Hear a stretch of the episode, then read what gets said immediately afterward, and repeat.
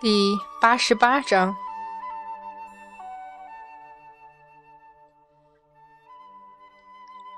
我永远不会原谅你。猛然张开眼睛，那种锥心般的痛还残留的梦境里，已经感觉痉挛的手指上一暖，然后就是那熟悉的冰冷声音，终于使他的意识回到了现实。醒了，慢慢闭上眼睛，呼吸平稳下来。杨戬再睁开眼睛时，已然平静如初。师傅，是谁来了？玉鼎真人没有答话，他站起来，吓得一直蹲在门口的哮天犬连忙窜到旁边。门关上了，几乎是下一刻，门外就传来慌乱成一片的声音。玉鼎师兄，玉鼎师弟，看在我们找你找的那么辛苦的份上，就不要生气了。师兄，你都不知道我们这十几天是怎么过的。唉，我都不记得普贤师兄晕过去多少次了。玉鼎师弟，你不知道，这些凡人欺我太甚，竟然用乱七八糟的东西来砸我。文殊师兄，那是你自己不好，谁叫你抓着一个小姑娘？非问他有没有见过比他长得还美貌的人。哎呀，玉鼎师兄，我我我错了，我没有说美貌，我真的没有说。哎呀，救命啊！众位师兄救我啊！哼，云中子说了就是说了，为兄等帮不了你。你你们明明都说过，要不怎么找到的？还不是一个个去问那些凡人？哎呀，嗯，不满的喊叫顿时变成了模糊的挣扎声。好像被误进了云堆里一样。呃，玉鼎，你知道，我们也是急着找你们，所以一时就……不，一个果断漠然的声音，即使此刻急着分辨，也带着从容不迫的飘逸。我没有说过美貌。道行，你住口！文殊广法天尊怒吼的声音，震得这座很大的客栈都在抖。我还没找你算账，如果不是你，我们可能早几天就找到玉鼎了。紧跟着是一向好脾气的慈航真人也忍不住开口抱怨：“道行师弟，你怎么可以问凡人有没有长过一个长得很出众的人呢？难道不对吗？”道行天尊无论在什么时候，连说话的声音也永远维持着众家神仙羡慕的潇洒飘逸。我知道我的想法，嗯，这个和你们相反，但是我已经按照你们的想法去问了呀，我有什么错了？一直漠然的杨戬也忍不住惊讶的抬起眼，虽然看不见门外的情形，但是完全不用想就知道玉鼎真人冷厉的神情，就是阐教众仙们慌乱的原因。对，你说出众。并没有错。清虚道德真君的声音无力极了。文殊广法天尊抢过去继续吼：“问题是，你怎么可以问一个身高不过三尺、只有一半头发、还满脸黑斑的凡人，有没有见过一个长得很出众的人？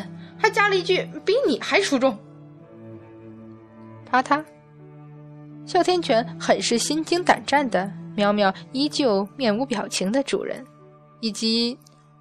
那伏在床沿的手指，因为用力过度，直接捏断了那一小块木料。缩下头去警告自己，没了法力的主人依旧是很可怕的，尤其是情绪失控的时候。杨戬也不知道是叹气好，还是该和外面那只猴子一样大笑。总觉得无论过去几百年还是几千年。听师伯师叔说起话来，就恍然遗忘冷静为何物，总是一句话就轻易使他哭笑不得。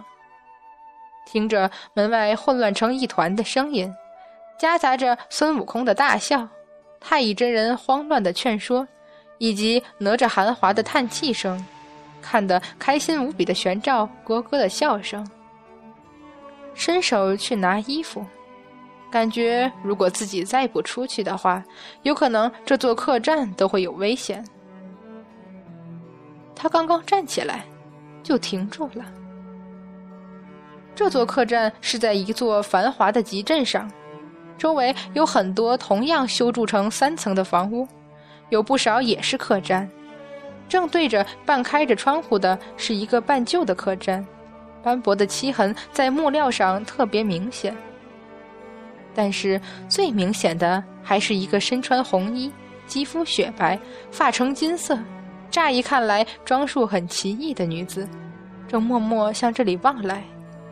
一双明亮的眼睛里似乎噙着泪珠，在她眼里滚来滚去，最终却还是没有落下来。杨戬望了一眼后，走到窗前。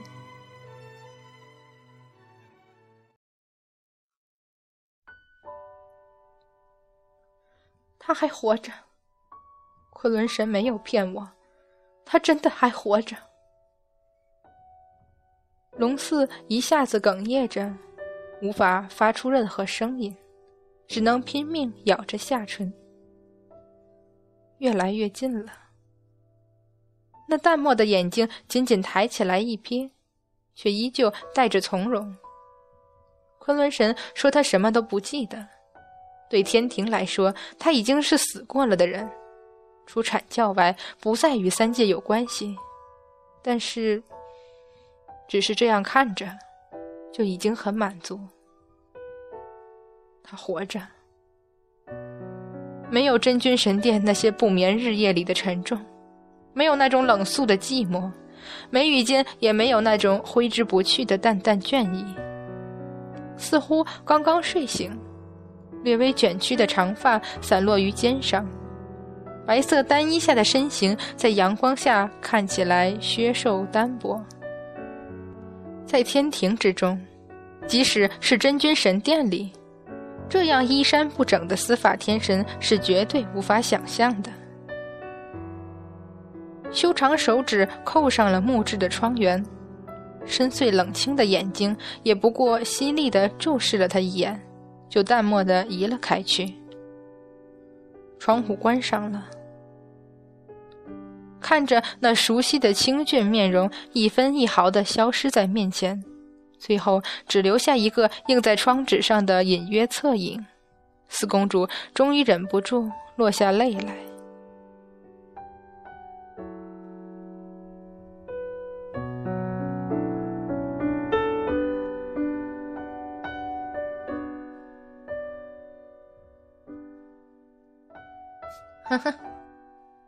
有人在看着镜子笑。这条小龙还真有意思，通天教主也有趣，居然叫他先找到阐教那帮人，就能找到杨戬。阐教这些人呐，没把人间闹得天翻地覆，真是天庭的运气。忽而凝眉深思，通天教主。他到底想干嘛？什么棋子不棋子的，小道怎么越来越看不懂了呢？伸手抚着镜面，路亚道君沉吟不语。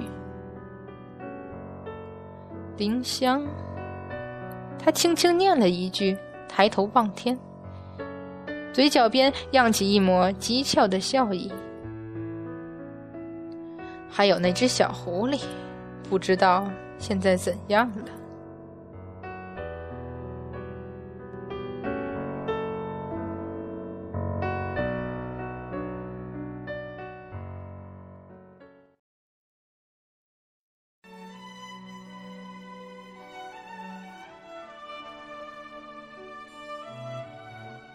昆仑十二仙一起出现在凡间，不是第一次，但是这样在一个繁华的镇上。坐在破旧的桌椅上，彼此看着对方，倒还真是第一次。凡人真是奇怪，盯着筷子看了很久，真的不怪他们，在上古时候哪里有筷子这种东西？就算后来有了，神仙也是不需要吃东西的，最多不过是仙果丹药。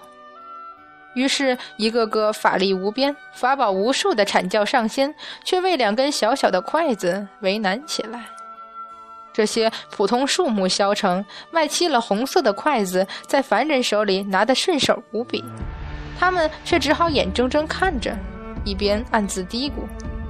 所以，整张桌子上的菜几乎都是用来看的。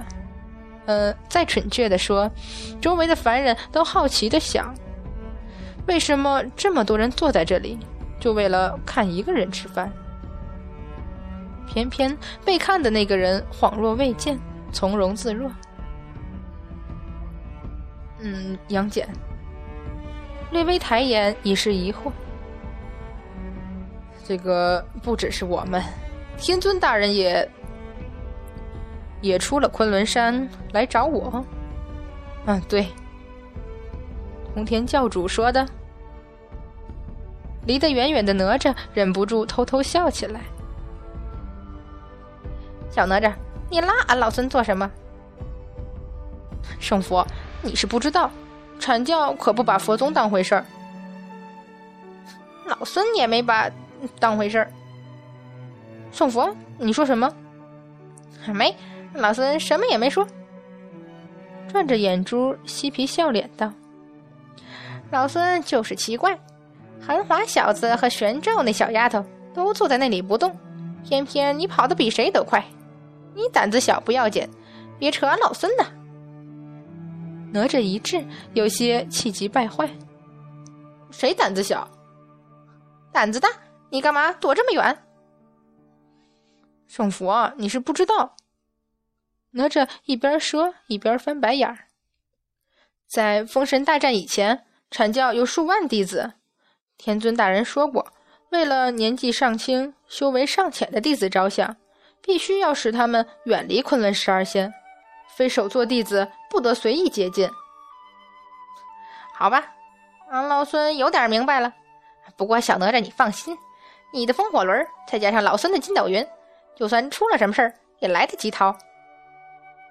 但不仅仅是哪吒已经没力了。嗯，算了，小哪吒，你说话什么时候也变得这么不爽快？孙悟空话还没有说完，就看见哪吒瞪大了眼睛，惊讶之下也回头一望，一个身穿红衣、头戴奇异银冠的女子，金发下的眼泪带着泪水，她颤抖着冲进来，伸出手，似乎愤怒已经完全占据了她的理智。杨戬，你要怎么样才能放过沉香和三圣母？昆仑十二仙全都惊怒而起，那女子却泣不成声，任谁看了都要同情。他们都是无辜的，你就放过他们吧，不要再让阐教来找他们。住口！他们，却刘孙还没有怒喝出来，就已经被广成子制止了。众仙正不解的望过来，却看见杨戬没有丝毫动容，只是放下筷子，略微拧眉而问：“你在说什么？”那女子只是哭，连头也不抬。哪吒急得过去，一边扶一边小声道：“四公主，你怎么来了？快走啊！”